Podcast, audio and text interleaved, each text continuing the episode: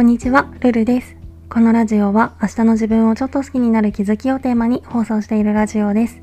私なりの心地よい暮らしのコツや日常での気づきをお話ししています。もしよろしければフォロー、コメントなどお待ちしております。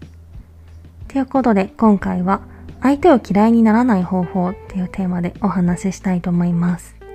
まあこれは話すと長くなってしまうので先に結論から言うと個人ではなく組織を恨むっていうのが相手を嫌いにならないための対策になるんじゃないかなっていう話で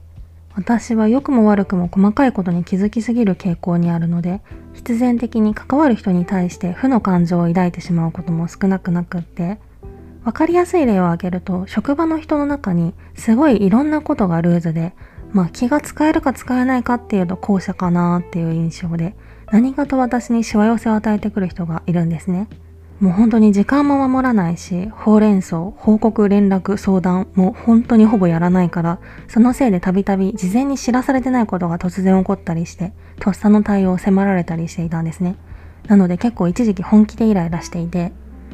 でもその人厄介なことにっていうとちょっと表現があまり良くないかもしれないけど、決して悪い人じゃなくって、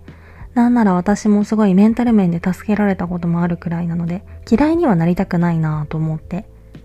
で、いろんな考え方を試しているうちに、いつもいつも人に迷惑ばっかかけやがってって、その人個人を恨むんじゃなくって、連絡する余裕がなくなるくらい働かせる会社が悪いっていう感じで、もっと大きなもの、今回の場合だったら組織っていう、個人ではないものに怒りの矛先を向けてみたら、ちょっと嫌だけど、でもいい人だから悪口は言いたくないみたいな感じで、自分も我慢しなくていいので、すごい気持ちが楽になったんですよね。